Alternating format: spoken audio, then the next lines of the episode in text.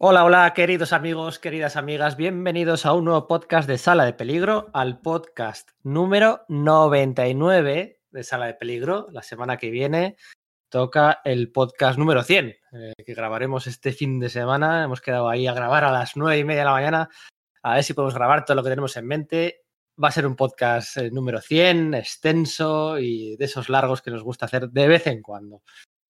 Para compensar la duración de ese podcast número 100 que se viene, el otro día, pues en modo de broma, en modo de risas, en modo de tal, pues podríamos hacer algún podcast pues corto, ¿no? Un podcast cortito, un podcast corto, breve, de 17, de 20, 25 minutos, y así pues compensamos, ¿no? La duración del podcast número 100. Así que este podcast, en teoría, debería ser un podcast corto. ¿De qué va a ser este podcast? Pues en ese brainstorming de ideas breves, aquí mi compañero Sergio. Hola Sergio, muy buenas. Hola Pedro, hola queridos oyentes. Sí, de verdad, o sea, fue, fue un momento un poco de cachondeo de estos en los que, venga, pues lanzas cosas. Decir, ¿qué sería lo, lo, más clickbait que se nos puede ocurrir? ¿Qué, nombres eh, serían los, los que más pudiesen atraer a, a, a potencial audi audiencia? Y claro, con la broma empezamos a sacar temas, sí, podríamos hablar de esto, podríamos hablar de esto otro.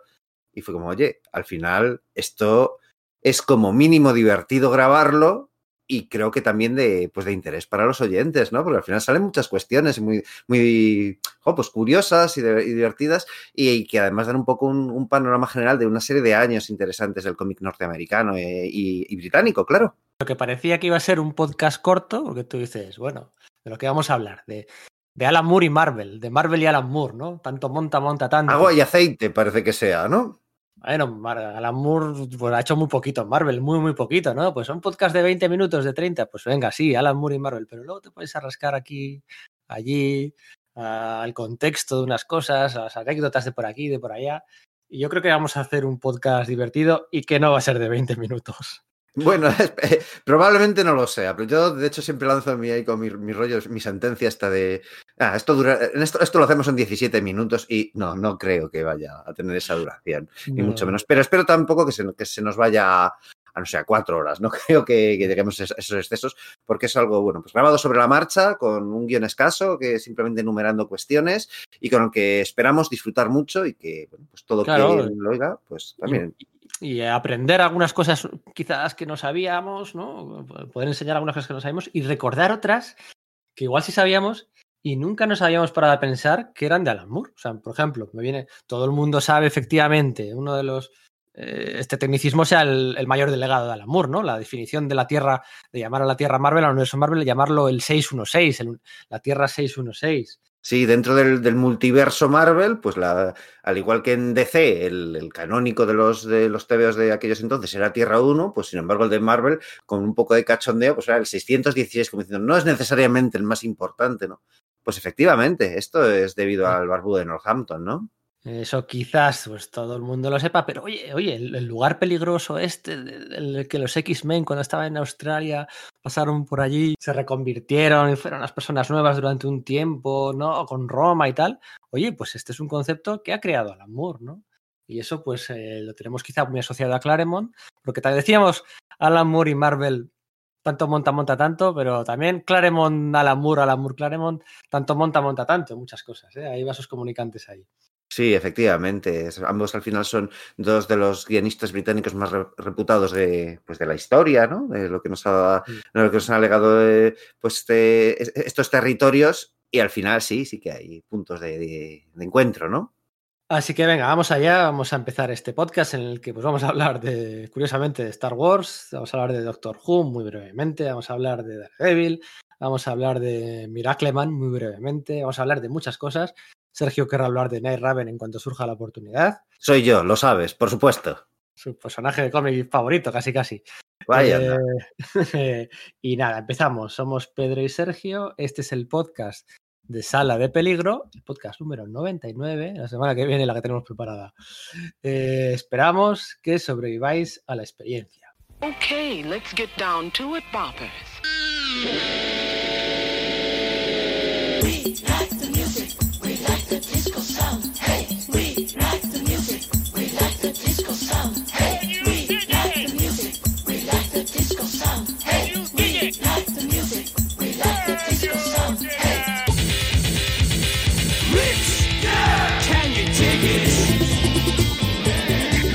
Bueno, pues vamos allá, ¿no? Vamos a, vamos a hablar de Alan Moore y Marvel, de Alan Moore en Marvel, de Marvel tras Alan Moore, de Marvel y de Marvel UK. Vamos a hablar de todas estas, de todas estas eh, facetas y dobles, dobles lados de la moneda. Pero antes vamos a empezar por su vertiente más, más fan, ¿no? La vertiente más fan eh, de Alan Moore en el que, en el que bueno, pues eh, se ha confesado admirador absoluto de, de- de la, de la Marvel primigenia, ¿no? De esa Marvel de la, de la Silver Age, ¿no? En general, de esos primeros años. Y sobre todo, pues de sus tres fundadores, por decirlo de alguna forma, de, de Stan Lee, ¿no? Al que ha defendido siempre. Ahí, sabemos que tú puedes leer declaraciones suyas diciendo, bueno, si, si era tan fácil lo que hacía, ¿por qué no lo ha hecho Claro. más? Sí, decía, si ha- en su día, ¿no? En los años 70, decía, bueno, es que si ha habido una película de Conan, eso igual no hubiese pasado sin Stan Lee, ¿no? Que parece una, una declaración bastante escandalosa, ¿no? Y, y claro, es que parece que, que ¿no? Que, que resulta difícil hacer esta asociación, ¿no? Entre, pues, Alan Moore, pues, con esa eh, aura, ese aura que le rodea, como de, respetabilidad, de alta cultura, de, de defensor de, la- de los derechos de los autores dentro del mundo del cómic, etcétera, parece como que fuese contrapuesto, pero lo cierto es que no es así. Alan Moore fue un gran fan de pequeño y efectivamente era súper flipado de, del, del universo Marvel original, también de DC, por supuesto.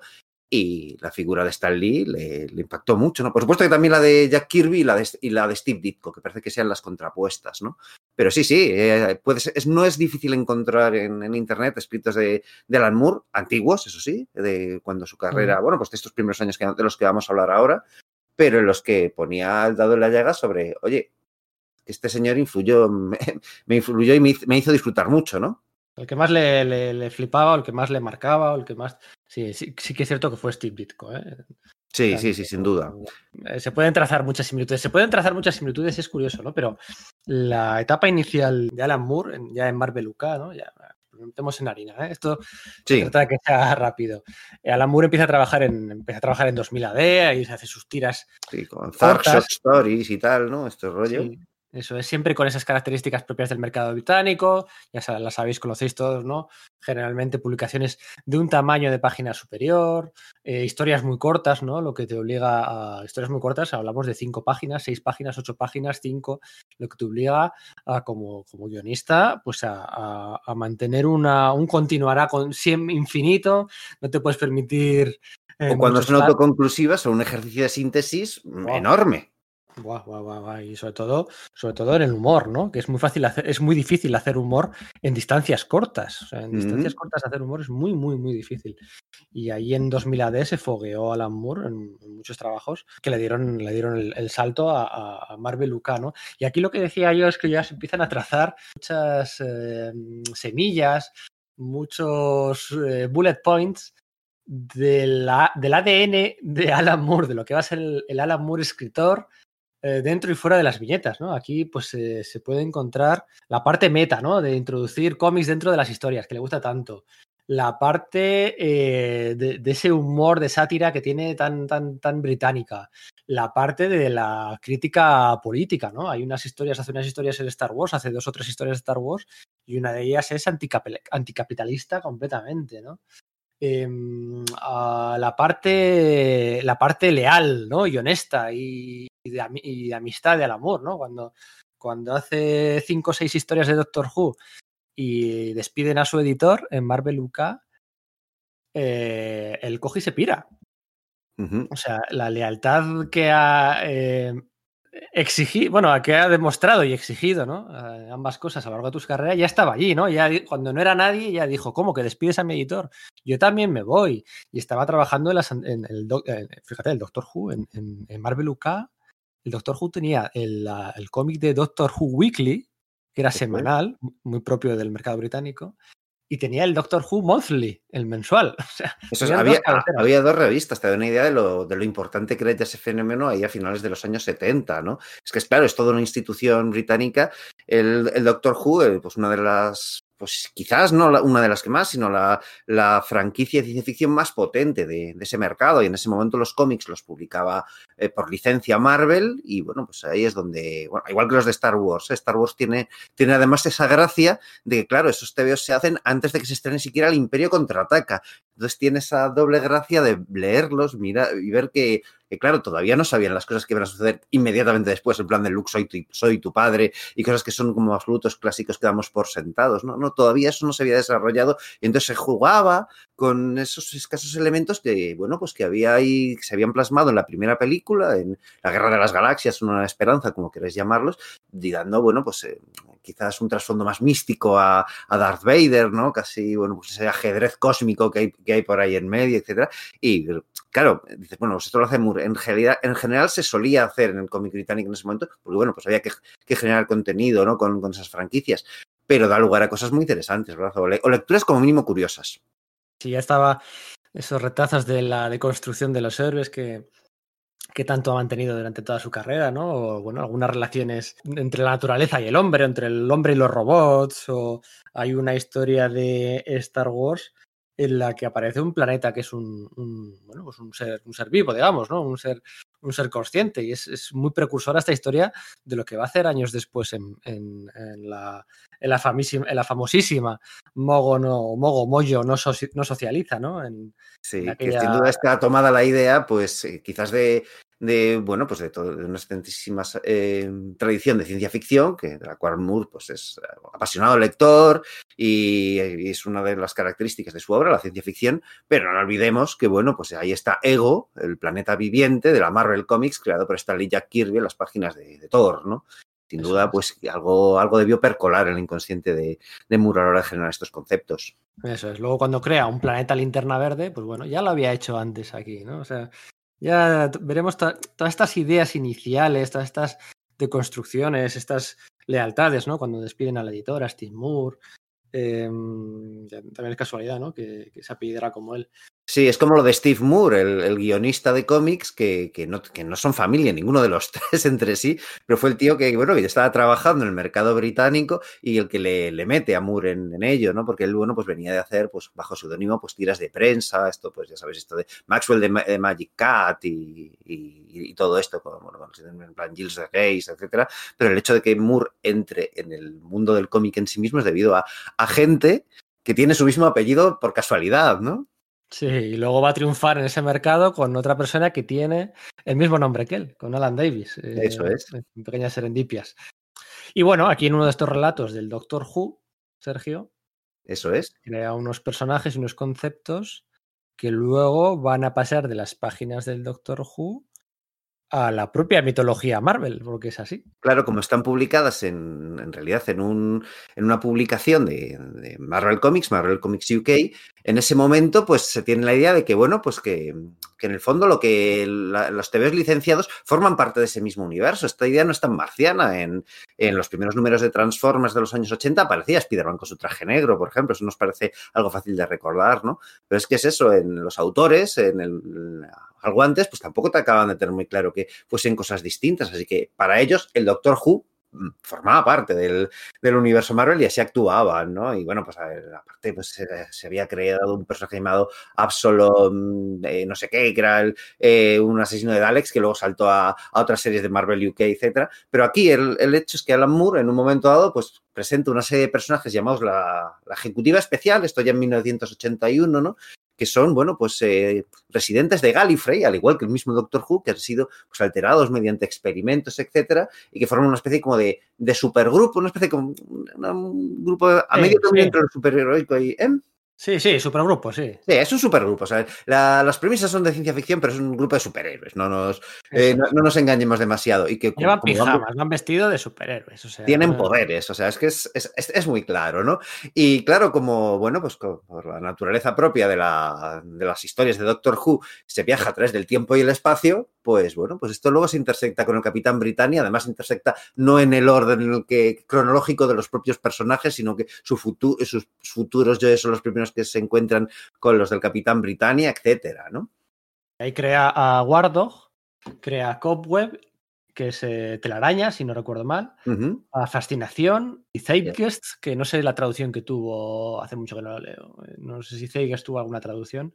Bueno, pues no lo recuerdo. Yo juraría que, ese, que el nombre era tal cual, porque yo creo que me llamaba bastante la atención pues, cuando era más joven. Pero no estoy muy seguro porque es verdad que las últimas veces que he releído esto ha sido en, ha sido en, en- Sí, esto, esto lo que la primera aparición en los cómics de Marvel Lucano, no- nosotros no la hemos visto en nuestro país, pero los cómics de los que vamos a hablar ahora, los cómics protagonizados por el Capitán Britannia, ya pasamos directamente ahí, eh, protagonizados por nuestro queridísimo Brian Braddock, estos han sido publicados eh, por Panini en un, mar- un tomo Marvel Héroes.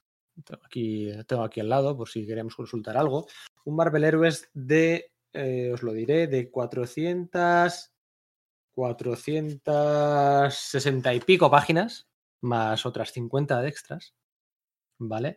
Así que toda esta etapa de Capitán Britannia se puede consultar y la podéis leer. Ojo, una cosa, lo que decía, en, en el Reino Unido estos cómics, estos cómics que eran distintas cabeceras, ahora hablaremos de ellas, se publicaron en un tamaño más grande, ¿vale? Por eso permitía introducir más diálogos, introducir, permitía, claro, jugaba en contra, que eran Había cinco más pa- espacio para el rotulista, ¿no? eso es, eran cinco páginas, tenías que desarrollar toda la acción que pudieras en cinco páginas, pero a favor tuyo eran más grandes, ¿no? Tenías más diálogos, más espacio para, para los rótulos y bueno, también para los dibujos, ¿no? Claro, esto al publicarse aquí en formato comic book, ¿no? En formato más reducido, hace que si alguno de vosotros, oye, mira, esto que han comentado los chicos de Sala de Peligro, voy a pillarme el, el Marvel Heroes del Capitán Britannia, ¿eh?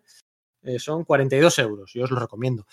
Eh, que tengáis buena vista, ¿vale? Hay que tener buena, vista o buenas gafas porque al, al reducir su tamaño, ¿vale?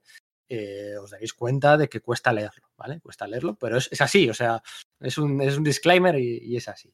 Además, no solo eso, sino que eh, al ser de los primeros trabajos de Moore y estar muy metido en esa forma de trabajo, se nota que está aprendiendo a cómo guionizar superhéroes y la narrativa tarda, en, tarda un poco, enseguida lo hace, pero ves que al principio sus, primeros, sus primeras historias pues no, eh, eh, no se desglosan del mismo modo tan ágil que tiene inmediatamente después, ¿no? Entonces hay que tener un poco de paciencia para con ellos. Oye, Pedro, ¿y dónde, y si yo me quiero comprar este tomo, porque yo tengo, bueno, pues parte en edición de Forum y como digo, parte en edición en, en inglés, ¿dónde, ¿dónde me podría comprar este tomo de Marvel Heroes que me dices de 42 Bueno, orillas? Aquí en Tierra 616 y en todas las tierras paralelas que, que conozcamos, tenéis que compraros este cómic en Comics Universal, ¿vale? El, el, tomo este que tengo aquí, Capitán Britannia.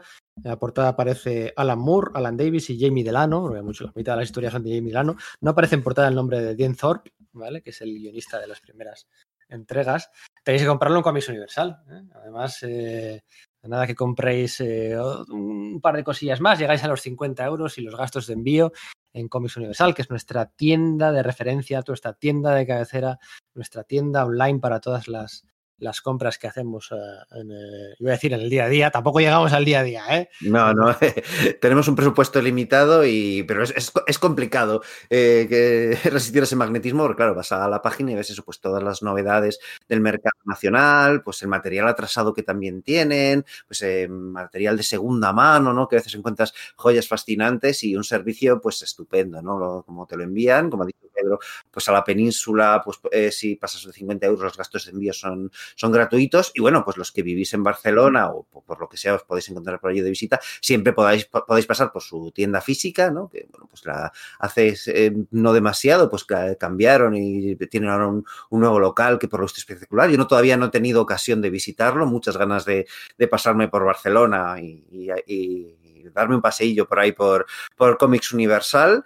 Y bueno, pues con gente que, que lleva mucho tiempo en, el negocio, que empezaron con un pequeño puesto en el mercado de San Antonio y fíjate, ¿no? Pues claro, pues tienen recorridos, hablan de lo que hablan y tienen fondo de armario respecto a, material que hace pues, las, las, delicias de todos nosotros, ¿verdad? Eso es, y si además de compraros el, el, el tomo este de Marvel Heroes, os queréis comprar el séptimo Omnigol de la Patrulla X, que yo ya lo compré el otro día y ya me ha llegado aquí, si es que es todo perfecto en Comics Universal, eh, pues podéis tener al lado a, en, en, los dos tomos con los hermanos Braddock, porque en el tomo Marvel Heroes aparece el Capitán Britannia y en el tomo de, mm, del séptimo Omnigol de la Patrulla X de Claremont, que incluye, fíjate, incluye en la miniserie de los Cuatro Fantásticos contra los X-Men, aquella... Wow, maravillosa. Eh, maravillosa, el mejor dibujo de John Bogdanev de, de su carrera, con sí, cintas de Terry Austin.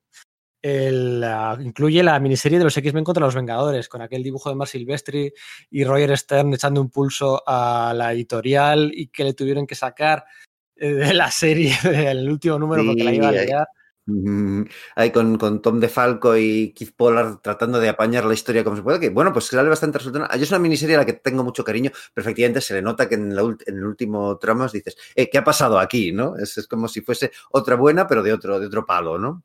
Bueno, es que estaba Roger Stern intentando sabotear la historia y convertir a Magneto en lo contrario de lo que quería Claremont. Algún día haremos un podcast del otro día le preguntábamos, nos lo pedían en Twitter, algún día haremos un podcast de Roger Stern. Incluye la masacre mutante, este Omnigold, con los números de Alan Davis, ¿eh? de ahí la relación de una cosa con otra, y ahí aparece pues mariposa, mariposa mental.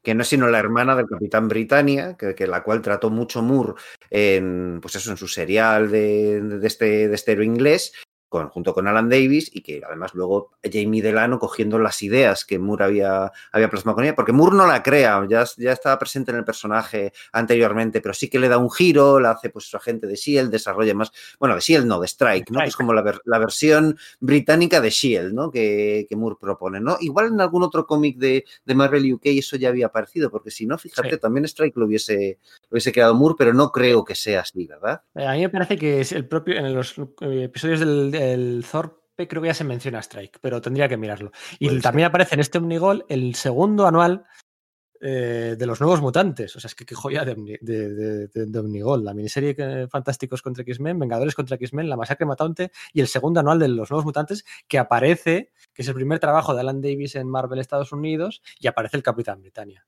Así que Eso es. nada.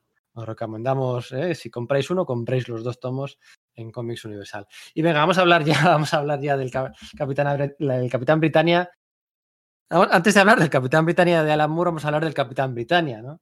Porque es un personaje que existía para cuando Alan Moore se encarga de la serie en el año 81, en sus años muy mozos, en el 81, 82. El personaje ya venía existiendo desde hace unos seis años, una cosa así.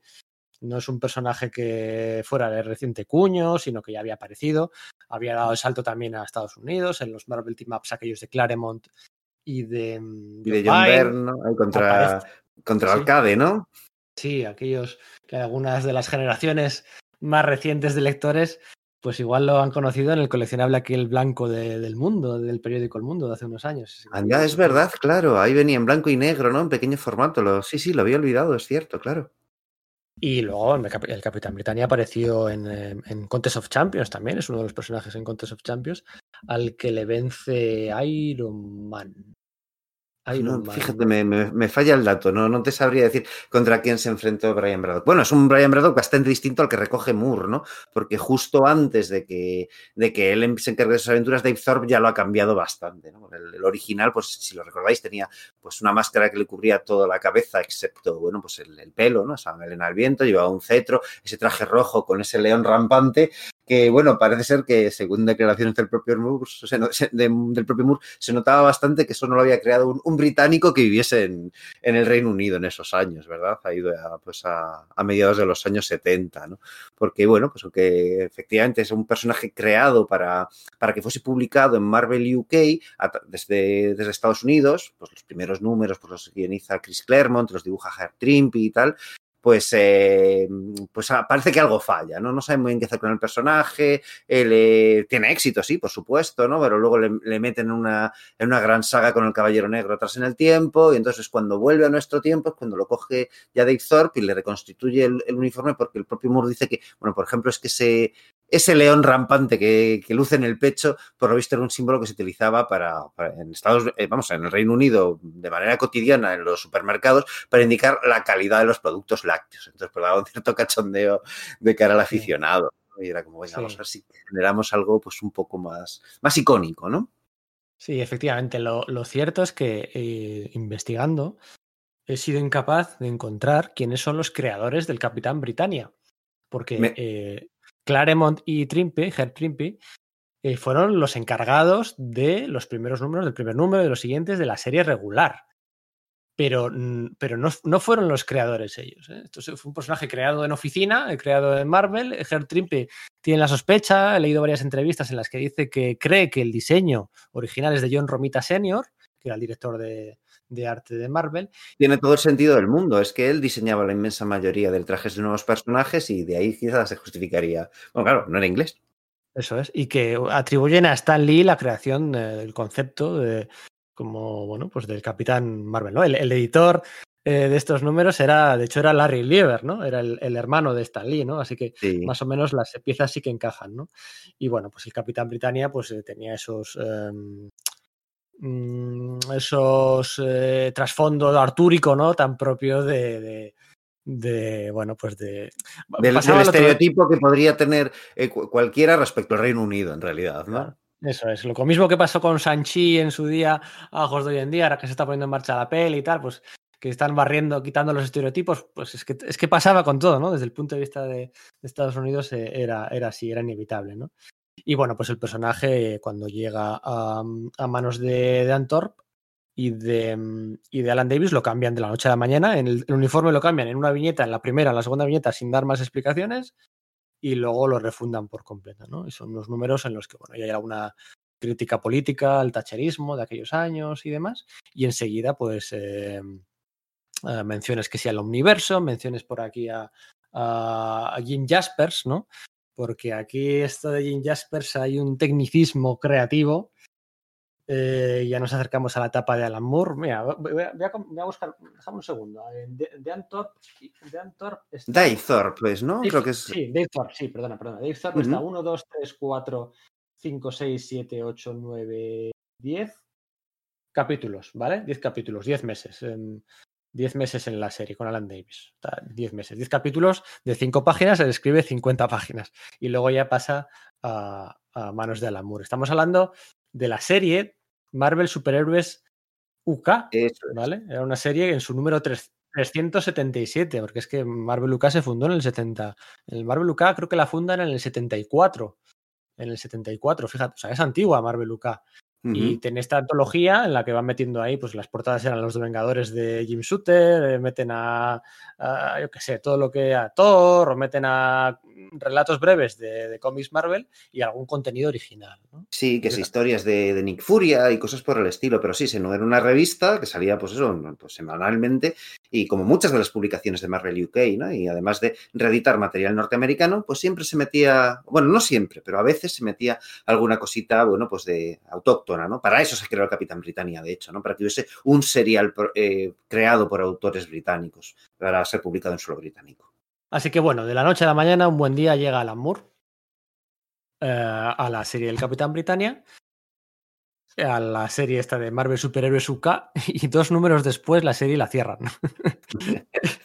Eso también es una constante en la carrera de Alan Moore. Es que eh, Aquí está, está, está agafado, ¿eh? El hombre. está agafado, o sea, es que eh, de verdad, o sea, Alan Moore, o sea, es que aquí está todo lo, todo lo que luego le ha perseguido durante toda la carrera, todo lo que ha repetido él, está aquí, qué tío. Y la sí. pero hay muchas características, ¿no? De pues, eh, que, pues, de lo, lo que estaba diciendo Pedro al principio, ¿no? Características que tenemos asociadas a, a su trayectoria, a sus tics y, su- y sus tocs, como él suele decir, ¿no? Pues algunos de ellos ya, ve- ya vemos aquí, porque enseguida, cuando eh, llega el Capitán Britannia, sí sigue los hilos argumentales de Dave Thorpe, introduce esa especie como de, de centinela orgánico de tamaño normal llamado la Furia, que más adelante recuperará Chris Claremont en sus X-Men con Alan Davis en el siglo XX, el siglo XXI, perdón. Y una de las primeras cosas que hace es matar al personaje para reconstruirle y contarte eso de no todo, todo lo que creías no era exactamente como, como pensabas que era, ¿verdad? Que es una cosa que ha hecho muchísimo, pues que si la cosa del pantano, que si con Supreme, es una de, que si con Miracle, es una de sus características. Gatchaman, sí, eso Claro, es. eso es, eso es, eso es. Es que es una de sus características autorales cuando ha, afrontado el tema de, venga, voy a empezar con un personaje, ¿no? Pues coger y reconstruirlo y, y, vamos, deconstruirlo y reconstruirlo, que es literalmente lo que sucede en estos tebeos, ¿verdad? Eso es. En los dos episodios en los que escribe, en el primero eh, mata a, a un duendecillo, a un elfo, a Jackdaw, Eso que, es. le- que- era un poco una especie de medio mascota con poderes, que le había, mm, ah, le había otorgado, que le había, le había puesto Merlín, ¿no? Eh, al Capitán Britannia, le había dicho, "Toma, este acompañante, tal. Era así como, como muy camp, ¿no? Porque al final los cómics de en UK tienen, tienen y tienen que tener las dos cosas su parte camp. Eh, y tiene estas cosas de duendes, de elfos, un poquito así, todo un poco naif. Y lo Sí, era que hace- claramente como un alivio cómico eh, cari- caricaturesco, ¿verdad? Eso es, y bueno, pues funcionaba más o menos bien hasta cierto punto y, y la Alan Moore lo que hace, no, no, no, el- el- que- borrón y cuenta nueva. El primer episodio se carga al, al elfo. y Sí, además que la gente se tuvo que dar con el culo torcidísimo porque es con, las historias de Thorpe, a pesar de, todo este tema político y tal, pues parece, tienen un rollo que, parecía un poco inspirado, no sé, en Alicia en el País de las Maravillas. Y de repente encontrarse con ese cambio de tono hacia el terror, esa escena en la que muere Jack los, en los brazos del Capitán Britannia, debió dejar pues con, con- con el aliento cortado, ¿verdad? Eso es, porque estamos hablando de un Alan Davis super primigenio, jovencísimo Alan Davis, un Alan Davis que pues para hacer estas cinco páginas mensuales, pues él, seguía trabajando en su taller, en su oficina, en su trabajo diario y hacía las páginas en su tiempo libre. Estaba todavía lejos de ser la estrella dedicada 100% al mundo del cómic que, que sería dentro de muy poco, ¿no? Pero todavía, bueno, pues eh, un autor pues que trabajaba en cómics en su tiempo libre, ¿no? Pero ya se le veía en buenas maneras y esta muerte es impresionante. Y aquí el Capitán Britannia, que en estos números de Thor había caído a una tierra paralela, el mundo en el que estaba como todo como políticamente eh, más retrasado, llevan 10 años de delay respecto al resto, era todo como muy gris, muy tal, muy no sé qué, y ahí estaba Saturnina, ¿eh? o Saturnina, un personaje también muy, eh, muy utilizado por Claremont, pero que ya venía de antes, que estaba como queriendo darle un impulso, literalmente un impulso a este mundo, a esta tierra alternativa, pues para, equi- para equi- equiparar al resto de tierras ¿no? del omniverso. ¿no? Y entonces le pide ayuda al Capitán Britannia, pero el Jim Jaspers, el, mat- el- el loco Jim Jaspers de esta tierra alternativa, eh, que es un mutante, no deja de ser un mutante, un mutante con la capacidad de alterar la realidad. Un- a mí es un personaje que nunca me ha gustado, pero yo creo que porque lo he leído en orden, en orden incorrecto. ¿eh? Yo tendría que haberlo leído en orden correcto con sus primeras. Ah, No sé, yo la verdad es que también, le también lo leí al revés, claro, no, no podía ser de otro modo. Yo lo leí en Claro. realidad estas apariciones en los 90, que fue cuando se republicó en. Bueno, cuando se, se publicó por primera vez aquí en España. Y casi me hizo gracia ver con perspectiva cómo era en un principio y cómo le había conocido yo. El reconstruir ese puzzle en mi cabeza, a mí la verdad es que sí que, sí que me hizo gracia. Sí, pero por ejemplo ha salido ahora recientemente, eh, y Saturnina también, y bueno, los Capitán Britannia Corps y Betsy Badrock y todo, han salido en el crossover este de X de espadas, de el crossover de, ya ni me acuerdo cuántas partes era, de 22 partes de la franquicia mutante. Ha salido Jim Jaspers por ahí. No es fácil ¿eh? seguir las, la- las colecciones eh, mutantes, pero son, son un montón de ellas, ¿verdad? Sobre todo si los quieres comprar en, en original norteamericano, a pesar de la, bueno, la muy buena labor que está haciendo Panini, pues eh, ir una a una cogiendo así tal, no sé, yo solo se me ocurre una, una vía para ir comprándola mensualmente, ¿verdad? Hombre, hombre, hombre. Además, eh, bueno, en Radar Comics, por supuestísimo, ahí podéis comprar todas las eh, bueno, grapas y tomos de importación y todo lo que queráis es. de importación. Podéis comprarlo todo en Radar Comics. Os llega a la semana, de, la misma semana que se publica en Estados Unidos. Es que estamos ya en 2021. Es que, Claro, es que no, es que no, debía- no debe ser de otro modo, ¿no? Claro, es que, joder, si, si- si haces un pedido de cualquier cosa en Amazon y te llega eh, al día siguiente, pues los cómics tendría que ser igual. Y aunque no todas las tiendas lo hacen, en Radar Comics, pues sí, ¿no? Y lo tienes, lo tienes aquí. Y este crossover de que se dice que es de Jonathan Hickman, pero que en realidad es idea de Tini Howard, que es también una, una autora pues, eh, que se ve que ha quedado influenciada por estos cómics de Excalibur, del Capitán Britannia y tal, se nota que quería utilizar a, a- a Jim Jaspers ahí y a Saturnina, por mucho que esté dibujada muy parecida a Emma Frost y demás. Mm. Pues todos estos cómics, por supuestísimo, y todos los nuevos que van a lanzar de los X-Men dentro de poquito, el Hellfire Gala y todo esto, en Radar Comics, ¿vale? 20 euros gastos de... Bueno, 20 euros, creo que son 19,95. ¿eh? Decimos 20 siempre aquí, Sí, un poco por redondear, por- pero... por redondear y porque el mensaje cale un poco mejor, pero 19,95 euros de compra, o sea, nada, en Radar Comics.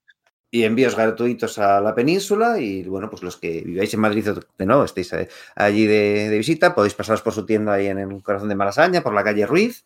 Y bueno, pues una tienda muy pequeñita dedicada exclusivamente al cómic norteamericano. Como decíamos, pues con su página web puedes hacer el pedido de que hacías como con el previews, pero bueno, esto es mucho más intuitivo y llevar la contabilidad de, de crossovers de este tipo, a los que Marvel y, y, bueno, y DC ¿no? nos tienen tan acostumbrados últimamente, pues eh, se convierte en algo un poco menos, menos duro. Eso es. Y entonces lo que íbamos a decir es que esta tierra alternativa Jim Jaspers el loco había creado a la Furia, era un producto suyo eh, de, de esta mitad hombre, Un máquina, cibiote lo llamaban, ¿no? simbiote, Era sí, imparable, tal, no sé qué, tal, implacable. un silencioso, terrorífico, ¿no? A pesar de ese aspecto que podría ser un poco ridículo, pero claro, con esas texturas ahí como de entre la nueva carne y algo pues tecnoorgánico, pues eh, impresionaba un poco. Sí, lo había creado para acabar con todos los superhéroes de esa tierra alternativa.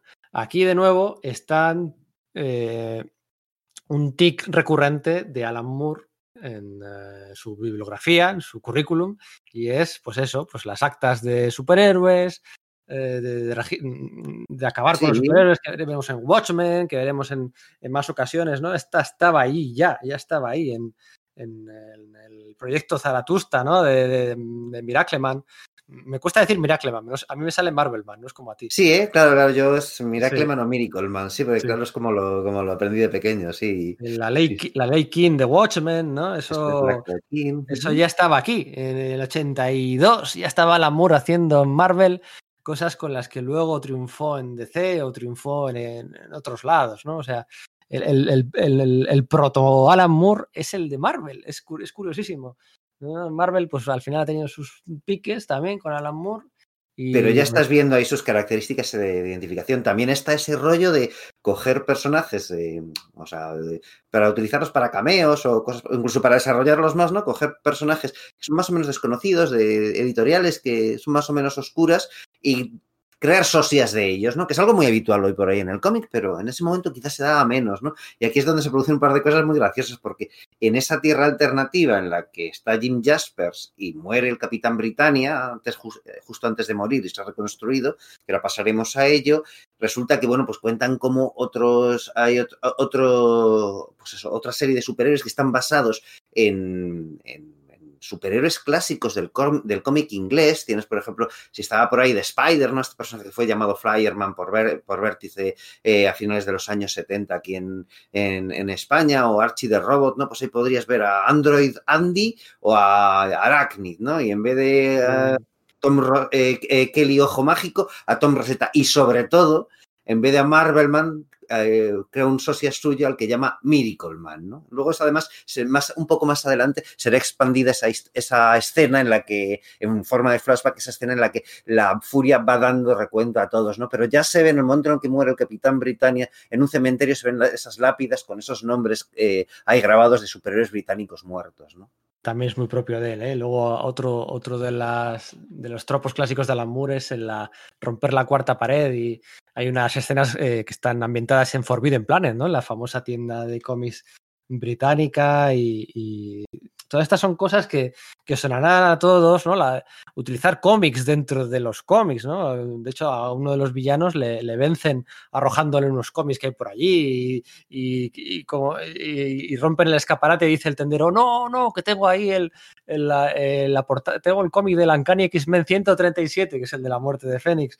No, no me lo rompáis. o, bueno, no pasa nada, ya le bajaré el precio, que estaba un poco doblada la portada. Todas esas cosas en Prometea, en, en, en Tom Strong, en, en- en- bueno, en, en Watchmen, ¿no? Con, con Sí, con el cómic de piratas este, ¿no? eso es, todo eso ya está aquí. es que es fascinante, de verdad. Es un ejercicio. eh, seguramente todos habréis leído Watchmen, V de Vendetta, Tom Strong, Prometea, eh, de todos los clásicos de Miracleman, todos los clásicos del amor. Hay artículos por todos los lados. Hay podcasts de esos por todos los lados, es lo típico, lo típico, pero de verdad lo, es súper interesante leer los cómics de un Alan Moore del 82, 83, antes de hacer el resto de cosas, y cómo ya tiene ahí todos sus tics y sus talks. Es verdaderamente interesante, un ejercicio muy interesante.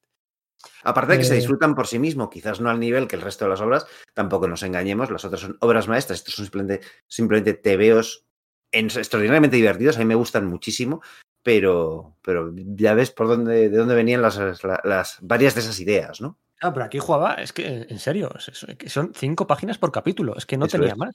O sea, tú sabes, tienes que hacer un, continu- un con- continuará, es que siempre un continuará. la es una aventura que nunca acaba ni nunca empieza, porque tienes que mantener ese ritmo semanal o mensual y, no tienes espacio para hacer eh, recapitulación- recapitulaciones del episodio anterior, no tienes espacio para... Es siempre un enfrentamiento continuo un- con la parte campo. eh, convierten al, al Capitán Britannia, le, le convierten en un gorila, en un mono. Es, sea, es, es todo, Sí. todo- es todo así. Es, es de verdad es un ejercicio muy interesante. Por favor, echarle un vistazo. Ah, cierra, la, cierra la serie esta, la de Marvel.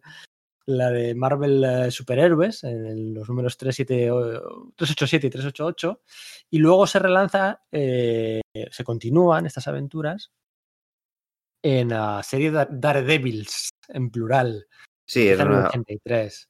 Eso, es en una revista, ¿no? Que se llama igual que el personaje homónimo de, pues de, de Marvel, Matt Murdock, que en ese momento estaba siendo extraordinariamente popular gracias al, pues la labor de Frank Miller en, pues eso, en esa etapa tan sumamente mítica. Bueno, pues se publica en Estados, en el Reino Unido, perdón, de ese modo, mediante una revista que se llama Dirigente de, Dare- de Daredevils y que además del Daredevil de Miller incluye otros materiales, que incluye también pues esa continuación de las historias de Alan Moore y Alan Davis del Capitán Britannia. Con lo cual, es que, claro, planteatelo. Tú imagínate ser un chaval británico, ¿no? Ahí, pues, en, en 1983 y comprarte semanalmente TVOs en los que tienes, pues eso, pues en la- bajo las mismas portadas, a Frank Miller y Alan Moore haciendo TVOs de mar. Que se dice pronto. A mí me parece fascinante esa idea. Sí, sí, sí, me explota la cabeza. Era una revista, ¿vale? O sea, en el sentido de que no era un cómic al 100%. De hecho, tú ves las portadas y pues tan pronto te están vendiendo la moto para que, para que eches, compres eh, un bono para un regalo de una cámara, como que te están vendiendo una... Presenta tu propio proyecto de cómic en portada, así como con títulos todo muy llamativos, muy de revista, de kiosco. Y de hecho lo que, lo que decíamos, o no sé si lo hemos dicho ya, aquí es donde incluía el propio Alan, Alan Moore eh, unos relatos en prosa. Con el personaje de, de Night Raven, ¿no? No, no, me puedo, no me puedo reprimir, aunque ya, ya había sido creado hace un tiempo eh, pues por David Lloyd, etcétera, y había eh, pues, en forma de cómic, en el Hulk Comic este de- del editor llamado Des Skin, ¿no? Que en ese momento ya no estaba en Marvel UK y era un tipo al que se le llamaba pues, el Stanley inglés, ¿no? Eh, bueno, pues es el, personaje había dejado de aparecer como, como seriales de cómics, además en, pues, en un punto bastante interesante, en el que lo dibujaba John Bolton, y empezó a aparecer en The Daredevils como relatos de prosa, ¿no? que tan pronto tenían ilustraciones de, pues de, de Alan Davis, como de John Bolton y de otros muchos artistas como Paul Neary, etcétera, ¿no? Y aunque no todos los hace Alan Moore, efectivamente Alan Moore resulta que se encarga de muchos de los relatos en prosa de este justiciero eh, enmascarado de los años 30, un poco ahí en plan pues como de Shadow y tal, y que y de hecho introduce elementos importantes en su mitología, como el hecho de que, bueno, pues es que además eh, tiene una especie de, de inmortalidad debido a un factor curativo, pues quizás un poco lo veznero, hoy por hoy ya nos parece algo supermanido, pero en ese momento no era tan frecuente en, en el mundo del cómic, es- este tipo de poder, ese tipo de característica de no, pues es que vive mucho tiempo y así lo pueden traer a la, época actual. Y bueno, pues efectivamente es que ahí es otra colaboración más entre los dos Alans, Davis y Moore. Pero no va a ser la última, ¿verdad? No va a ser la última, va a haber más, va a haber más.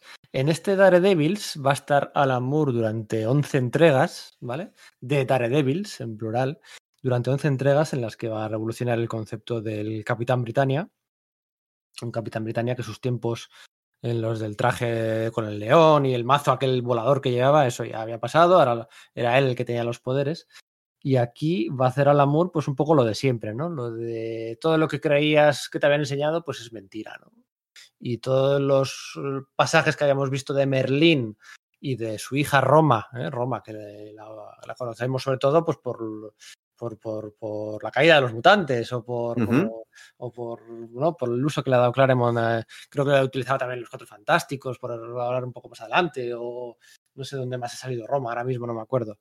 Em, resulta que no, que no, eh, que no era, el, no era tan artúrico y tan ah, medieval como pensábamos, sino que sino que Merlín y Roma eran un padre e hija eh, súper avanzados científicamente, con sus bases mm, espaciales, con sus historias y que y lo que hacen es resucitar ¿eh? al, Capitán Britannia. ¿no? Y aquí que en, este, en esta serie de Daredevil ya contaba con más páginas, ¿eh? no eran cinco, contaba con más páginas, pues te puedes permitir el lujo de hacer unos flashbacks y de volver a hacer una cirugía, una autopsia, a de construir el héroe desde el principio y, re- y renacerlo, ¿no? Y revivirlo. y re- y- Sí, es al hacer una lección de anatomía, quizás, ¿no? Eh, sí, eso es. Quería evitar dar un rodeo, pero sí, efectivamente es eso. Lo que hace es eso.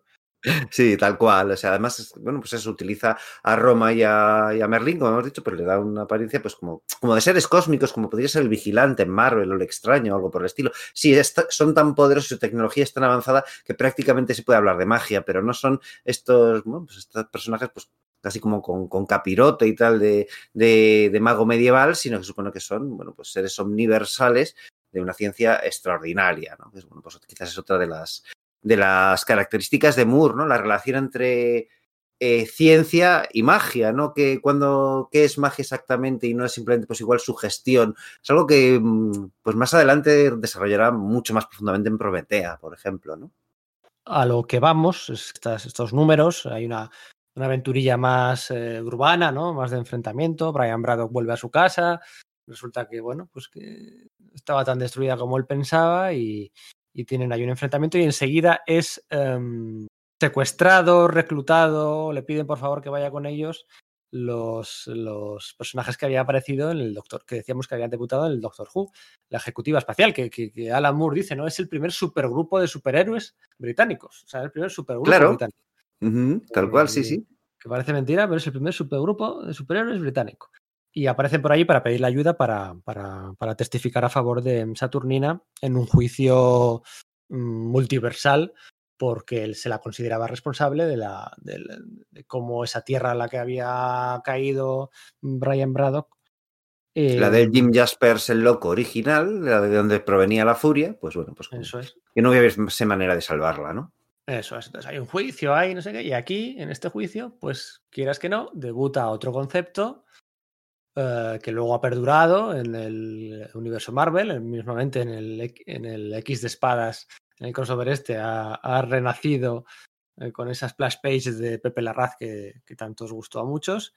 em, en los Capitán Britannia Corps, ¿eh? sutilmente aparecen los Capitán Britannia Corps. Aquí hay un Capitán Inglaterra, una Capitana Reino Unido, una Capitana Albión o algo así. Sí. Y, Eso es. Y de algún modo, bueno, claro, es una idea que dices, bueno, claro, como que caía por su propio peso eh, pensar que eso podía ser de ese modo cuando habían planteado que había un, un multiverso, ¿no? Y que era algo importante para los mitos del Capitán Britannia. Pero aquí es cuando aparecen, efectivamente, todos estos personajes y se dan esas típicas tramas del doble malvado de otra dimensión le sustituye, aunque eso es más adelante con Jamie Delano, etcétera. Pero da le da juego, a- da lugar a juego con todo esto, quiero decir, y, y bueno, no hay duda de que, aunque ya solo por el nombre, o sea, ¿de dónde sale esta, esta idea? Esta idea no es de, de Marvel en sí, ¿no? Esta idea es, es de DC, ¿no? O sea, que te da una idea que es pues, algo muy similar a los Green Lantern Corps, que no mucho después eh, Alan Moore se lanzaría a hacer algunos relatos para DC Comics, ¿verdad? Es decir, aunque es un gran fan de, de Marvel, pues eh, la sombra de DC en su, en su educación comiquera también es, a- es alargada e incorpora varios elementos que sí son, bueno, pues mm, vueltas de tuerca sobre ellos a la, a la continuidad Marvel. Pero esto de una familia de superhéroes que se convierte en un cuerpo de superhéroes todos igual, versiones paralelas de sí mismas, es otra cosa que le encanta a Alan Moore. Sí, sí, sí, sí, sí, sí. o sí. sea, eh, no sé ahora mismo que, cuál es la edición más reciente barra decente que tenemos de Supreme en España. Creo que hay una de bolsillo, tamaño. Sí, depende de un eh, eh, Mondadori o algo de esto, ¿no? Random House. Sí, tendrá ya 15 años, una cosa así, pero a así. él, los Supreme Corps, ¿qué me, qué me contáis? ¿no? O sea, lo- eh, es más de lo mismo, ¿no? Con ese de toque silver, pero eh, es eso, los Green Lantern Corps que hizo también eh, Alan Moore y, y en alguna otra ocasión que ahora me- no caigo también ha hecho eso Alan Moore, o sea... Bueno, es que si te eh, vas a Neópolis de, de Top Ten, pues está ese multiverso y se deja caer ese tipo de, de cuestiones, ¿no? Igual no aparecen directamente, pero sí, sí, es que los universos paralelos le gustan a Alan Moore, es así. Eso es, eso es. Así que bueno, em, es otro de los regalitos ¿no? de, de Alan Moore a- al universo Marvel. ¿no? Ahí en ese episodio, por primera vez, se menciona de pasada, pues se menciona como Tierra 237, Tierra 718, Tierra no sé qué, no sé cuál. Y en un momento se dice que este Capitán Britannia es el Capitán Britannia 616. Pues bueno, pues eh, ¿Por qué ese número? Pues no se sabe muy bien, ¿no? O sea, hay tiene la teoría de que en realidad le quería llamar Tierra 666 y que el rotulista lo cambió en el último momento. Pero no sé yo si esto pasa de la, de la calificación de leyenda urbana o si hay otro, otro motivo detrás. Por eso, está, eso ya, pues, es- es, para especulaciones, para especulaciones varias. Pero bueno, un regalito de, de, de Alan Moore. ¿Y qué más contamos de estos números? Pues, ¿qué te diría yo? O sea, está el tema de, pues, de maestro espía, está el tema de que se deja, se empieza a ver una trama de fondo en la cual Arcade se va a enfrentar contra el Capitán Britannia. Arcade, que ya se había, había luchado contra, contra, el, contra el héroe en, el Marvel Team Up de, de Spider-Man, como habíamos dicho, ¿no? De Chris Claremont y John Byrne. Parecía lógico suponer que este debía ser uno de sus grandes némesis, ¿no? Se van dejando por ahí pozo esta historia. Vuelve la furia en una historia que es o sea, extremadamente dramática, con unas escenas super, de luchas superheroicas increíbles, con la Capitán Britannia dentro de una de esas tierras paralelas que, que estaba totalmente paralizada ante la presencia de este, de, este, temible ser que no era capaz de, luchar contra ella porque estaba totalmente traumatizada, levantándose contra ella y haciéndola pedazos. Es un, a mí me parece una, una, auténtica pasada y además los elementos de terror en las narraciones, lo de una, un circuito se cierra, una glándula rezuma y demás que va, que va haciendo en los textos que van contando lo que va haciendo la, furia, porque la furia no tiene globos de pensamiento ni tiene diálogos propios, dado que es básicamente una fuerza, diría, de la naturaleza, pero no lo es avanzando, lo convierte en algo realmente ominoso, ¿no? Que parece, pues bueno, pues sacado de, no sé, de una literatura más de, terror, en plan Stephen King o algo por el estilo. Y a mí me parece súper notable. Yo leí esos TVOs en los años 90 y de verdad que me encantaron. Me parecieron súper gritty, no nos confundamos, pero es que en ese momento, en 1983, eso era algo transgresor. Sí, eh, también trae de vuelta a Betsy Braddock, a la hermana de, de, Brian, la trae de vuelta y es él el que, bueno, y Alan Davis, el que le dan el pelo morado, que hasta Eso ahora no lo tenía. O sea, sí, porque son gemelos y, y, entonces ella era rubia, por lo tanto, pero aquí le da ese toque, bueno, pues. Del Londres hippie de principios de los 80, pues cala eso, ¿no? Y una señal de identidad que acompañaba a Mariposa Mental desde entonces, en, más o menos, en una versión o en otra. El pelo morado es un detallito, pero bueno, es una influencia, un regalo ahí de, de Alan Moore y de Alan Davis. Hay un enfrentamiento contra Jim Jaspers eh, fundido, uno solo con el cosmos, como un dios. Eh, eh, eso, pues eso, fundido. Como Thanos cuando consigue el, el, cubo cósmico en los episodios de Starling, ¿quieres decir quizás? Sí, sí. Mira, eh, no pensaba sacar este tema porque a veces parecemos un meme, ¿no? Hablando de Sí. Jim Starling y de tal, pero hay muchas similitudes con esa saga del eh, Capitán Britannia, el Capitán Marvel, el Capitán Ujú. Britannia, Capitán Marvel, en la que el Capitán Marvel se regenera, se convierte en otro ser más. Sí, en- reinventa, ¿no? Se re- mismo. bueno, se reinventa gracias a la, a la, a la injerencia de, de Eon. Y le funde a uno con el cósmico, adquiere la conciencia cósmica, de hecho le cambia el color del pelo también, está más en paz consigo mismo, trasciende a la divinidad y luego tiene ese enfrentamiento en el número 33, creo que es el Capitán Marvel, eh, contra un Thanos fundido con, con el, con el cosmos, ¿no? Al final es gracias a Rick Jones también que consiguen eh, destronar a, a Thanos del cubo cósmico.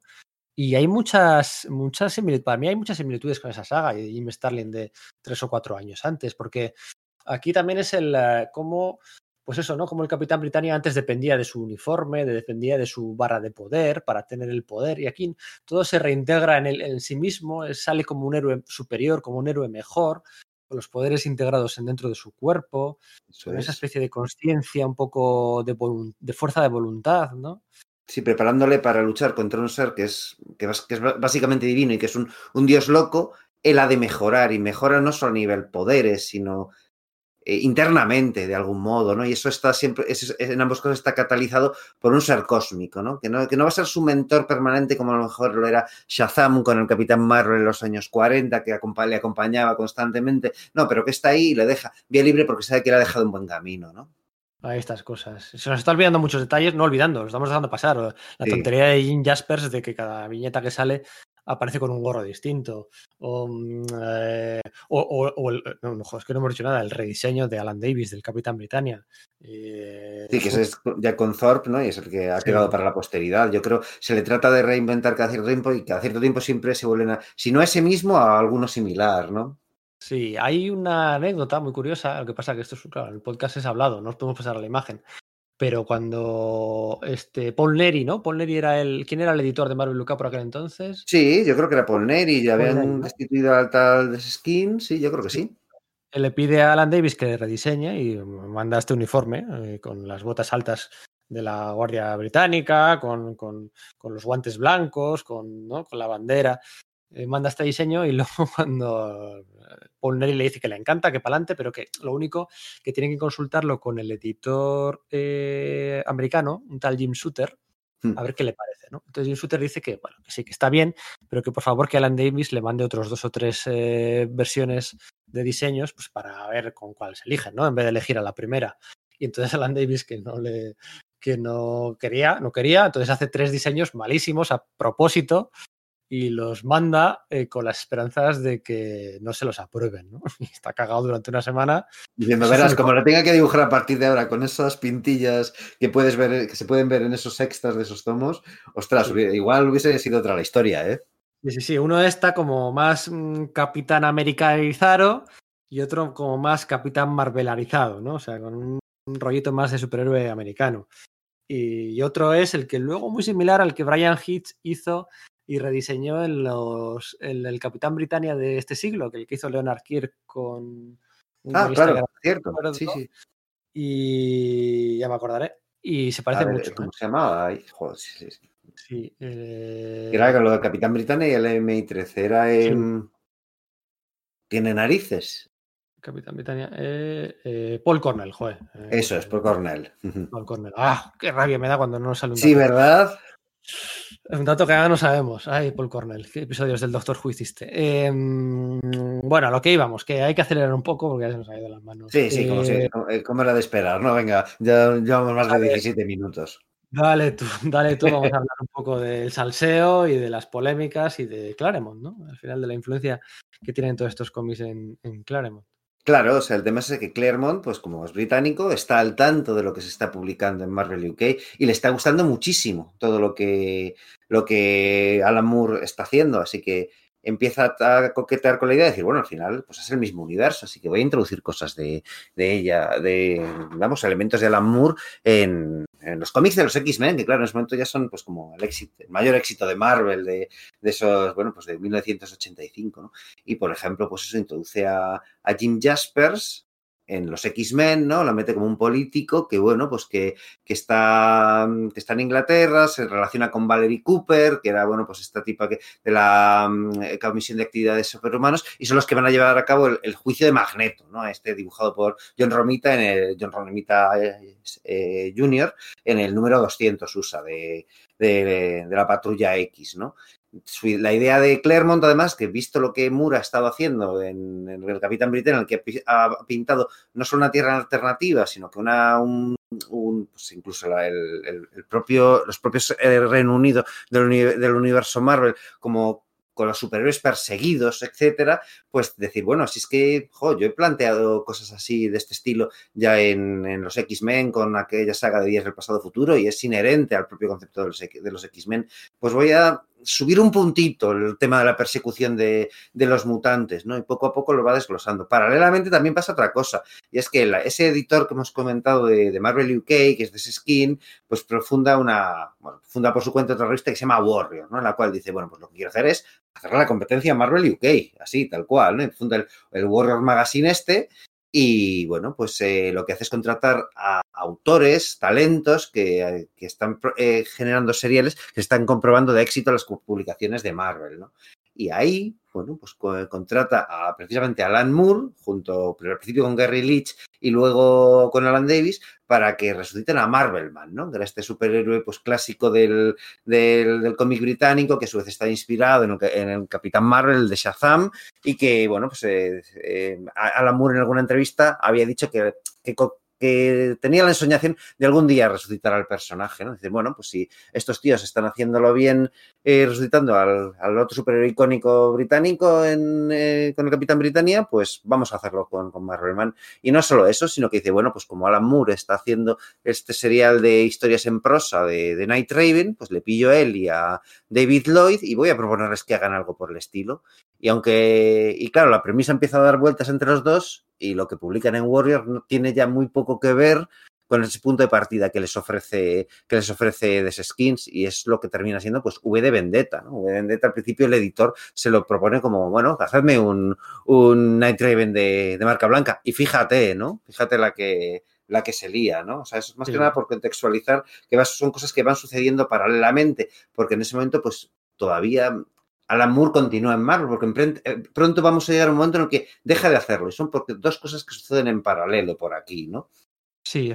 Marvel Man empieza a tener muchísimo éxito, bueno, eh, todo, todo el éxito debido y empieza en, en, Estados Unidos se empiezan a interesar Pacific Comics por publicarlo, por publicarlo allí. Al final Pacific Comics se viene abajo y es Eclipse, la, que, la editorial que se encarga de, de la que va a ser la edición de, de Marvel Man en, Estados Unidos. ¿Qué pasa? Que en ese momento, en, en ese 1985, se dan paralelamente, paralelamente dos hechos. ¿no? Como en Marvel UK se, se, les pagaba muy poco a los autores, a cambio lo que sí que se les daba era ciertos, retener ciertos derechos intelectuales sobre las historias. Como Claremont está eh, está empezando a utilizar eh, elementos de la mitología del Capitán Britannia de, Alan Moore, en Marvel se plantean el tema de decir, ostras, pues vamos a, reeditar los, los TVOs para, para, la audiencia estadounidense, que no, ha, que no ha leído nunca los de, los de Marvel UK. Y se lanzan a ello.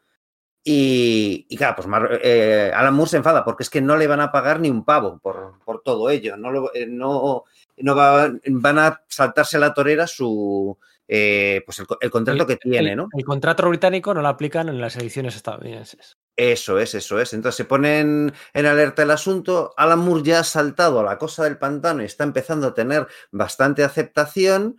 Y en Marvel le dicen a, a Claremont, bueno, para de utilizarlo, paralicemos la, la reedición porque eh, este tío parece que está muy enfadado. Bueno, Alan Moore en ese momento está ya muy enfadado con prácticamente todas las editoriales británicas, porque efectivamente las condiciones eran, eran terribles, apenas se...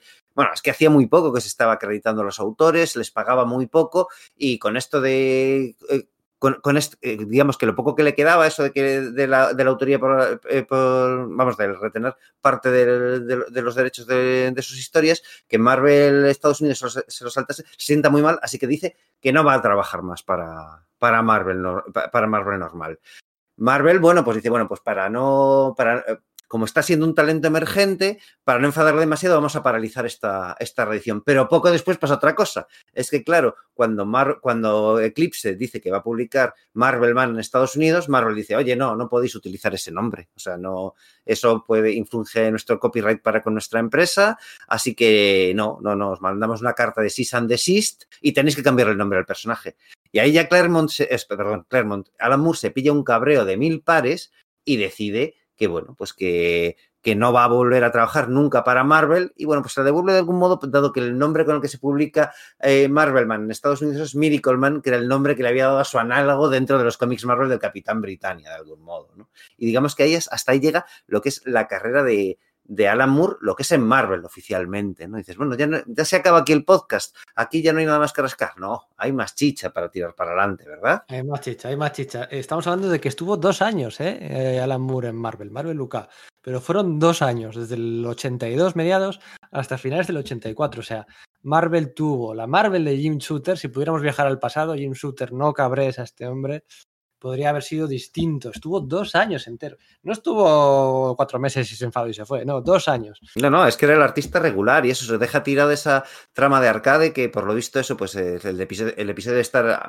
a medio escribir, pero nunca se llega a publicar y es como que, pues eso, la, la piedra roseta, ¿no? Para los, los, los aficionados británicos, ¿no? Alan Davis, mmm, Alan Davis nunca quiso eh, dibujar eh, la serie regular de los X-Men. Alan Davis, eh, dibujante a medio camino entre las etapas de, de John Romita, ¿no? Y, de, y la siguiente pues sería la de Mark Silvestri, digamos. Y ahí estuvo Alan Davis haciendo unos numeritos, pero él nunca quiso encargarse de la serie regular de los X-Men, ¿no? Y eso que Claremont le tentó todo lo que pudo y más, incluyendo en el grupo a su, a su Betsy Braddock, ¿no? A su mariposa mental de pelo morado. Y lo No cierto es solo que eso, no. sino que además, pues el Capitán Britannia apareció en, unos anu- en un anual de los Nuevos Mutantes y luego en otro de los X-Men, ¿no? Dibujados, por supuesto, por, por Davis. O sea que sí, sí Mm. que estaba ahí dándole, dándole la caña, ¿verdad? Sí, sí, sí, venga, venga, tal, no sé qué, pero no, la serie regular no quiso hacerla nunca y por eso años más tarde la única forma que tuve de convencerlo es pues haciendo Excalibur, ¿no? a finales del 88, una cosa así, ahí ya le consiguió, ah, pues mira, tu Capitán Britannia, tu Megan, ¿eh? Megan también, creación de, de esta gente, Eh, no sé qué, más dos o tres mutantes, venga, vamos a hacer esto aquí, venga, que sí, y ahí así que le convenció. Claro, acababa de ser la, la masacre mutante, si, no mal, no- si, si mal no recuerdo, y bueno, pues la patrulla X parecía que había muerto, que no había muerto, que estabas en lugar peligroso por ahí en medio, y, o era la caída de los mutantes. La era. caída de los mutantes, sí, Eso, con la caída de los mutantes, lo he dicho mal, ¿no? Entonces, bueno, pues hay un doble concepto de Moore, ¿no? Por otro lado, por un lado, a la patrulla X se la resucita después de esa, de esa muerte contra, contra el adversario, haciéndola pasar por el lugar peligroso y que queden por ahí ocultas, la etapa de Australia y todo esto, ya sabéis. Y por otro lado, pues, al, eh, pues los miembros supervivientes, pues Ronador Nocturno, eh, Gata Sombra y, y Fénix, ¿no? Eh, Rachel sí. Eso es, pues eh, bueno, pues mon- montan junto al Capitán Britannia, Megan y Cacharro, ¿no? Una de esas creaciones pues muy pues, humorísticas y muy cachondas, ¿no? Eran también los momentos de, en los que, mm, bueno, pues los que estaba muy en boga la JLI, ¿no? En realidad, de, de JM de Matisse, Keith Giffen y Kevin Maguire. Entonces mola mucho que Claremont haga ese maridaje, ese te veo tan, tan grim, gritty, ¿no? De algún modo que eres el Capitán Britannia de los de, de Marvel UK con, con, con mucho más ligeros, ¿no? Yo creo que es una de las cosas que le da gran vida a, a Excalibur y que, bueno, pues, ¿qué es eso? Que al, al transcurrir en, esta- en el Reino Unido y el ser Capitán Britannia, un poco, se supone que el, el jefe oficial del grupo, no paran de aparecer elementos de, bueno, pues que, que ha, cre- que ha creado Moore, o bueno, Thor, o quien, o quien sea, pero sí, sí, la Sí. referencia a Moore es permanente. Eso es, de hecho, pues hablando del lugar peligroso, del, del- del portal este en el que tra- traspasas y te conviertes en, bueno, pues en otra persona, eh, creación de Alan Moore. En ese número en el que pasa por primera vez eh, Pícara, una pícara con el uniforme de Miss Marvel y poderes de coloso después de haberle besado, eh, en el enfrentamiento, hablo de memoria, en el número 200, par- 247. Joder, no, no te lo sabría decir, recuerdo que Eh, como ¿Sabes qué portada te digo, no? La portada de Silvestri, Sí. que está en el lugar peligroso tirando Sí, del claro, claro, con esos colores ahí como Rojizos y tal, va, qué Esa pasada. me chifla más que la de Lobezno crucificado en la X. Sí. Lo que iba a decir que era. Ah, sí. En este número, bueno, el número anterior, en este número muere la, la esposa del senador eh, Robert Kelly, Eso es. que va a servir para que Claremont, que había venido abandonando el tema de la opresión mutante, de- ya se había cansado de la represión, de la- estar perseguidos, violados, ya eso como que estaba, estaba saliendo de.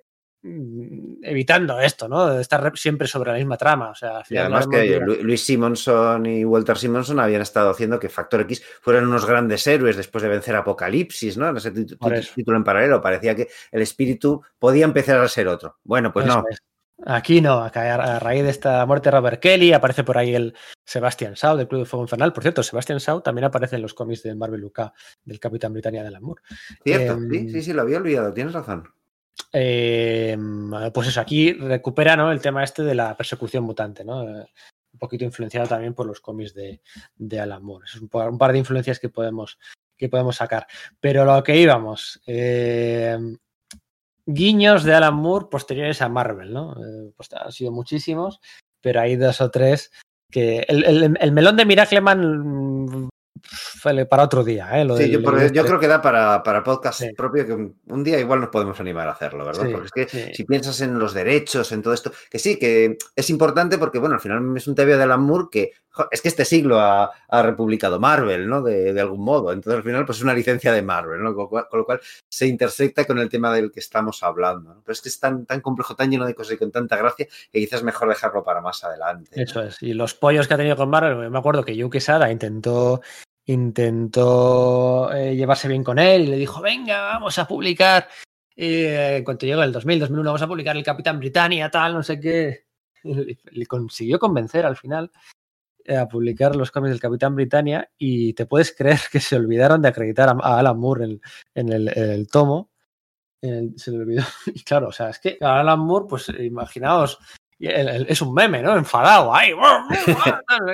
Y, ya se habían republicado antes, en los años 90, la etapa de, sí. de Bob Harras y tal, una cosa, una colección que creo que se llama. Aquí se llama, fue, se publicó en un tomo, que es cuando yo lo leí por primera vez, lo publicó por favor como Archivos X-Men. Pero ya se había, ya, ya, se había publicado. Y, y claro, cuando lo, luego se republica eso, en la, en la etapa de Quesada, bueno, pues todavía no era aquello de el artista original, en realidad. No, no, es que se olvidaron se olvidaron, fue un lapsus, se habían acordado que estaba ahí, el incluirlo todo bien, tal, no sé qué, y se olvidaron. Y que Quesada le dijo, es que, o sea, se arrodilló, se le puso así suplicando, destruimos la tirada entera, ha sido un error, no sé cómo nos ha podido pasar, es que, no, por favor, perdónanos. Y no, no, les mandó a pastar, hizo una colaboración en un número de estos del, del 11S, eh, que hizo Marvel, uno de los ah, Se me ha olvidado, joder, sí. eh, espera, yéndonos algo antes, o sea, volviendo de nuevo a los años 80, sí que tiene una colaboración con los X-Men dibujada por Richard Corben, nada ah, menos sí. con una historia de Magneto en el especial, también eh, un especial benéfico de algún modo, es el Heroes for Hope este, ¿no? De los, sí. de, de, para recaudar fondos contra para las, las, hambrunas de África, ¿no? Una cosa que siempre se nos olvida. Richard Corben y Alan Moore, hablando sobre Magneto, de la marinera. Sí, Sí, sí, efectivamente. Te puedes creer que me lo leí ayer a la noche, se me había olvidado. Me lo leí a la noche simplemente porque recordaba que en la primera página había un, un índice de todas las de todos los autores que colaboraban, ¿no? Era un especial editado por Claremont y Ann Nocenti, y ellos reclutaban a, a, editores de asistente Pat Blevins y Terry Kavanagh, madre mía. Mm. Eh, y ellos se encargaron de, de, reclutar a toda esta gente para este, para este especial. Y estaban ahí Stan Lee, Brent Anderson, Louis Simonson, John Byrne, eh, Stephen King, Bernie Winston, Bill Mantlo, Charlie Bess, Richard Corben, Mick, Michael Luta, eh, Harlan Harrison, Frank Miller, Brian Boland, Joe Duffy, John Bolton, Denny O'Neill, Brett Blevins, como me gusta Blevins, Steven Lehart, Paul Gulassi, Jim Shooter, Mike Grell, Archie Woodwin, Howard Shaking, todos estos nombres que estoy leyendo son del especial de este de Heroes for Hope. Claro, estamos hablando de tres páginas cada uno. ¿eh? O sea, sí, sí, son. Y. Pero bueno, claro, oye, Claremont, Claremont, le dijo a, a, a la Murta apuntas y se apuntó con Corben, tres números, sí, tres, tres páginas. Eso es. Esto iba por. Ah, bueno, sí, por lo del, por el especial este del, del, del 11, que, que, que, sí. que, me, sí. que, me, he acordado de esto, que eso nos había pasado, perdón. Y ahí que Quesada convenció, convenció o sea, a Neil Gaiman, a, a, mucha gente estaban ahí, pero bueno, también es eh, una nota a pie de página, ¿eh? simplemente benéfico. Eh, le, le, como en toda su carrera, ¿eh? le pueden por el corazón al amor. Qué tío. Y mm. venga, vamos a comentar de Miracle Man No. Eh, vamos a comentar dos o tres proyectillos de, de guiños de, de Alamura. A... Eso es, porque si bien su carrera en Marvel termina, la influencia que Marvel ha ejercido por, eh, por él y, bueno, pues las pullas que le quiere lanzar, pero también en homenajes, ¿no? Esa, esa relación, pues bueno, pues un poco amor-odio que, que, tiene, ¿no? Pues tiene motivos para, para su odio, por, el tema de derechos de autores, se posicionó muy abiertamente por, con, con, Jack Kirby durante los años 80 por el tema de, la, de los derechos de devolución de los originales y tal, pero bueno, no, tampoco tampoco nos engañemos, a él como fan le gusta. Entonces, cuando ha abandonado prácticamente el tema, el, pues el género superheroico durante finales de los años 80, porque se ha negado a trabajar con Marvel, eh, con DC también tiene sus problemas. Bueno, pues se pone a publicar pues Big Numbers y sus primeros From Hell, etcétera. Y de repente en Image, Image recién fundada, pues ya sabéis, la editorial de las superestrellas jóvenes emergentes del momento, Rob Liefeld, Todd McFarlane, Eric Larsen, toda esta gente, pues le ofrecen trabajar para, para ellos. Y aparte de los trabajos que realiza, pues en series como Spawn eh, y eh, pues, eh, miniseries como eh, Violator, contra Bedrock, etcétera, él decide lanzar a través del, del de, Image una curiosa iniciativa editorial que se llama 1963, que es, bueno, pues la hace junto a viejos colaboradores, colaboradores suyos en La Cosa del Pantano, como John Tottelben, Rick Beach, Steven Bissett, eh, y, o, bueno, incluso Dave Gibbons, ¿no?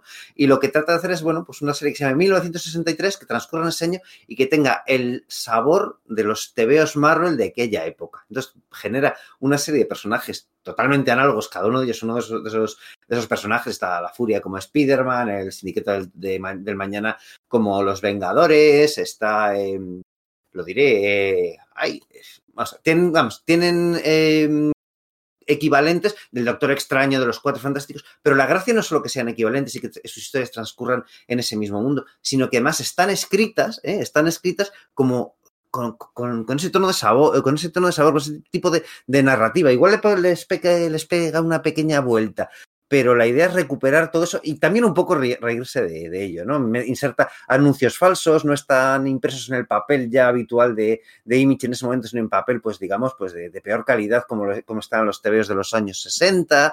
Eh, eh, se hace la, coña esta de, bueno, pues igual que Smiling eh, porque Stanley ponía motes a, sus compañeros y a sí mismo, pues ahora hacen lo mismo con, consigo mismo, ¿no? Y él es afable al y va metiendo todo el resto de, guiños para el resto de sus, pues, de sus compañeros. La, es una pena ese proyecto y además que no ha podido ser reeditado nunca porque, bueno, hay toda una, toda una circunstancia enormemente turbulenta a su alrededor. Qué sorpresa, ¿verdad? Qué sorpresa con Moore de por medio y Mitch de por medio, eh, Jim Lee de por medio, porque, bueno, mientras está negociando todo el, la- el, um, el- el trato para, para lanzar esta colección, eso es en medio de una Comic Con y, bueno, pues Jim Lee sale a la Comic y dice, pues yo voy a dibujar el último número, porque la idea es que sean pues, una serie de números y que se acabe en un anual que interrelacione esos personajes con los de, con los de Image, ¿no? Como haciendo un juego metatextual de cómo han cambiado los superhéroes de una época a la otra, ¿no? Entonces, Jim, pues, claro, pues ah, firma, claro, hacer lo, lo que hay que hacer, pues se firma eso, se empieza a producir el TVO, pero Jim Lee, bueno, pues eh, se toma su año sabático, que se convierte en tres, luego se va a trabajar en Marvel y el proyecto se queda bastante en el limbo, ¿no? Eh, en medio, pues Alan Moore pues eh, hace otros trabajos que le van resultando pues quizás más lucrativos y John Tottelben después eh, le hace una entrevista le hacen una entrevista en Fantagraphics preguntándole por qué, qué ha sido, qué ha sido por todo eso, porque claro, pues todo el resto de colaboradores de Moore estaban pues esforzándose para, para que ese proyecto llegase, llegase a culminar, ¿no? Y John Tottelben hace una, una entrevista en un en número de una revista de Fantagraphics, ¿no?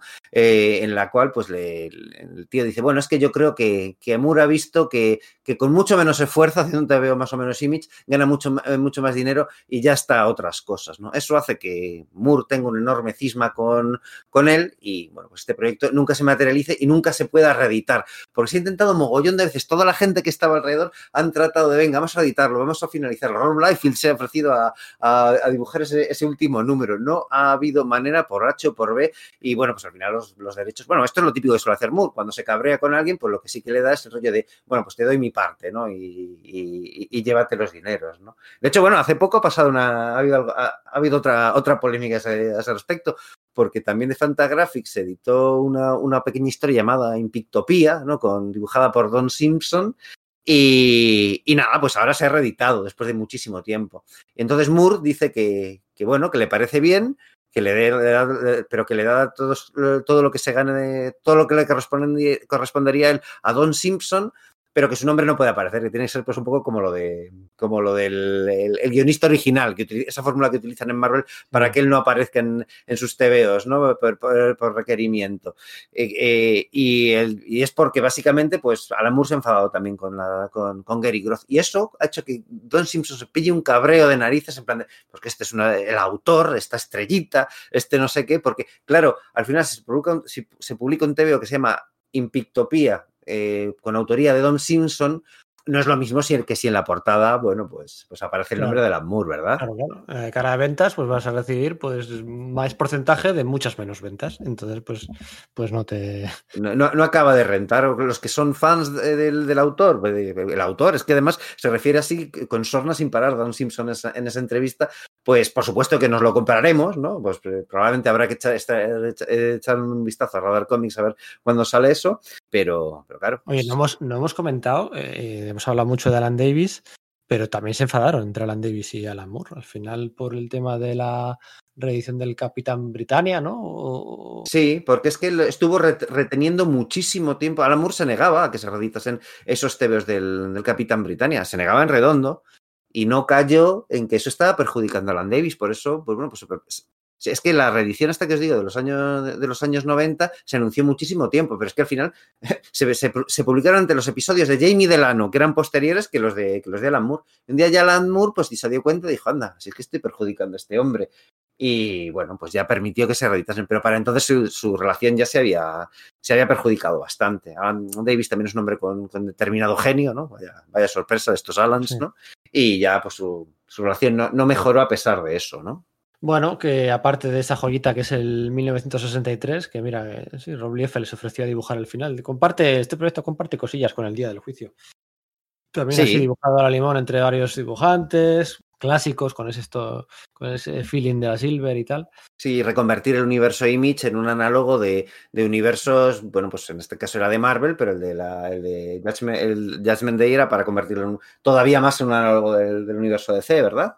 Y luego pues podemos mencionar cosas como los, los aliados aquellos que, que son pues unos Vengadores 2.0 o 5.0 o 6.0. Sí, de Awesome Comics, ¿no? Que bueno, pues eso, pues claro, igual que teni- tenían a Supreme, tenían a Glory, pero también tenían un Thor y tenían a Die Hard y tal. Entonces, cuando Alan Moore pues relanza estos títulos una vez que, que Rob Liefeld ha abandonado Image, bueno, pues dicen, bueno, pues vamos a hacer también un título de pues los superiores más importantes juntos. Y, dice, vale, pues sí, está, es de cajón quienes tienen que estar ahí. Pero Alan Moore dice, bueno, es que es eso, quiero meter también a Thor y quiero meter a Iron. Voy a ver qué puedo hacer para reinventar a los Vengadores, ¿no? Eh, de algún modo. Y la historia se queda así muy... Ah, porque eso, eh, la, experiencia editorial de Awesome Comics, eh, pues termina fracasando del todo, eso, eso desaparece. Y, bueno, ¿qué hace Alan Moore con ello? Bueno, pues coge varias de las ideas que tenía para varias, para de sus series, pues de ideas de Supreme las reutiliza luego en Tom Strong, ideas de Glory las utiliza en, Prometea, y la idea esta de que haya héroes viviendo en un mismo universo ficticio, cuando Wildstorm eh, funda este sello ABC, pues, pues es que le da pie a generar pues, eh, pues la Liga de los Caballeros Extraordinarios, ¿no? Que dices, bueno, o sea, claro, se va tan... Estas ideas, digamos que ya estaban un poco por ahí en, la cabeza de Moore y, nuestro compañero Manu tiene en nuestra página un par de artículos ya, yo creo que debe estar a punto de salir el tercero, si no ha salido ya, analizando la, la trayectoria de la Liga de los Caballeros Extraordinarios de Alan Moore, que son, bueno, pues bestiales, ¿no? Pero es curioso que el germen, en el fondo, venía también de la influencia de, de los cómics Marvel sobre Alan Moore, ¿verdad?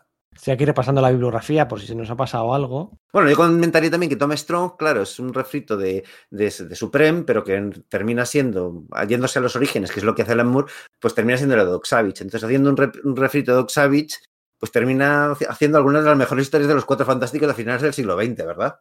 Sí, efectivamente. Entre él y, y Warren Ellis en Planetary lo dejaron bastante, bastante claro. Em, estoy aquí mirando a ver si se nos ha olvidado algo. Mira, la historia esta de héroes de- de- con Dave Gibbons por el 11S de Estados Unidos se titulaba eh, No We Are All in Guernica. Ahora estamos todos en Guernica. No, Mm, no lo he leído, así que no, Yo tampoco, no así que no. mira, no sabía, no sabía ese detallito. Y bueno, pues no sé, ya los pollos con Miracleman y la obra ya hablaremos otro día. Y queda poco por hablar de, de guiños. Sí, es que no estoy viendo aquí. Sí, patentes, claro. Es que, claro, la, la sombra de Moore es muy alargada, pero es una influencia importantísima y seguro que podemos sacar miles, porque es que ha cambiado la industria, incluso la forma de hacer TVOs de superhéroes. Entonces, se podrían sacar mil cosas. Pues quizás podríamos comentar, pues, la, pues en el siglo XX, ¿no? Como Joseph Michael Straczynski sí parece muy influenciado por varias de sus ideas, ¿no? El tema totémico este de, de cuando reconstruye Spider-Man, que jo, a mí sí me recuerda un poco lo que, hace, lo que hizo en la, en la Cosa del Pantano, Moore, ¿verdad? La saga del otro, ¿no? Eso es, eso es. Es que sí que tiene un, un tema pues parece que parece un poco inspirado, ¿no? Y no, tampoco me parece mal. Bueno, si nos ponemos, pues el, el Hulk de Ale Wing también recuerda bastante a, a la cosa del pantano de Moore, ¿no? Y bueno, volviendo a Straczynski, su Supreme Power, que es pues, maravilloso, a mí es un TV que me encanta, con Gary Frank, pues tiene, yo creo que tiene tanto del Escuadrón Supremo como elementos de Miracle Man por ahí, ¿no? Ese Superman que vive en una realidad que, pues, mucho más ingenua de lo que, de lo que es realmente y tal, ¿no? Mira, ese Supreme Power también hacen, hacen un homenaje a Alan Moore En el sentido de que Gary Frank y Straczynski se acabaron enfadando también. Sí, ahí lo tiene. Sí, sí, sí, sí, sí. Llevaron el homenaje a, a Miracleman y, y tal, lo llevaron hasta, hasta Sí, lo llevaron últimas- demasiado lejos, ¿no? Se metieron demasiado en el papel, ¿no? Sí, madre mía. Así que, así que nada. Eh, bueno, pues hasta aquí, yo creo, no sé. Sí, tampoco este, yo creo que, que, que hemos sacado la, la chicha que se podía sacar a esto. Que la verdad es que, jo, yo tenía un montón de ganas de, de comentar todas estas pequeñas cositas. Porque, bueno, pues claro, pues Alan Moore, que voy a decir, no es una cosa como de su- verdad súper rancia y obvia, pero es claro, pues mi, pues mi guionista favorito, ¿no? Como imagino que, que de tantos, y siempre es- está ese rollo de, ay, imaginaos unos, pues eso, unos cuatro fantásticos guionizados por Moore o, o tal, ¿no? Ese rollo de que, de, de como fan de pequeño quieres que, quieres que ese tío trabaje en esa empresa, ¿no? Para que te dé grandes historias. Y bueno, pues eso no lo hemos tenido. Pero hemos tenido otras cosas que son muy, muy disfrutables y quizás pues se nos van olvidando, pero que, que creo que convenía pues echar la vista para atrás y, unirlas en un solo hilo, ¿verdad?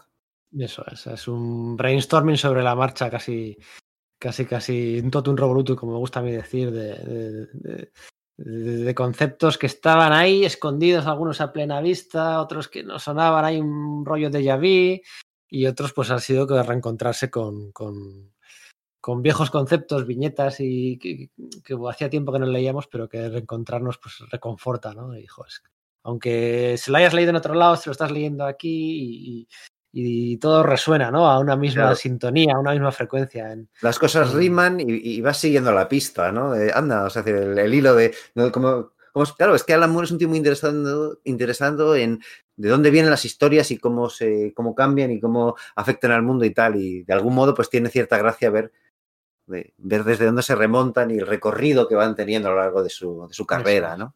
y bueno, pues la gente que ve a Jim Jaspers o que vea a, a Betsy Braddock o que vea al lugar peligroso o a Saturnina o a Ópalo o a Merlín o a todos estos conceptos, O que vea que el universo Marvel canónico vuelve a ser nombrado incluso después de Secret Wars como Tierra 616. Eso es, o a, a Megan, la pareja del Capitán Britannia, que han sido padres hace poquito, o la banda loca, la Furia. Pues oye, que sepan que son personajes que han salido de la mente o que han pasado por las manos de, de Alan Moore, que estuvo muy poquito tiempo en Marvel, muy, muy poquito, bueno, dos añitos, ¿eh? como decíamos antes, tampoco es tan poco.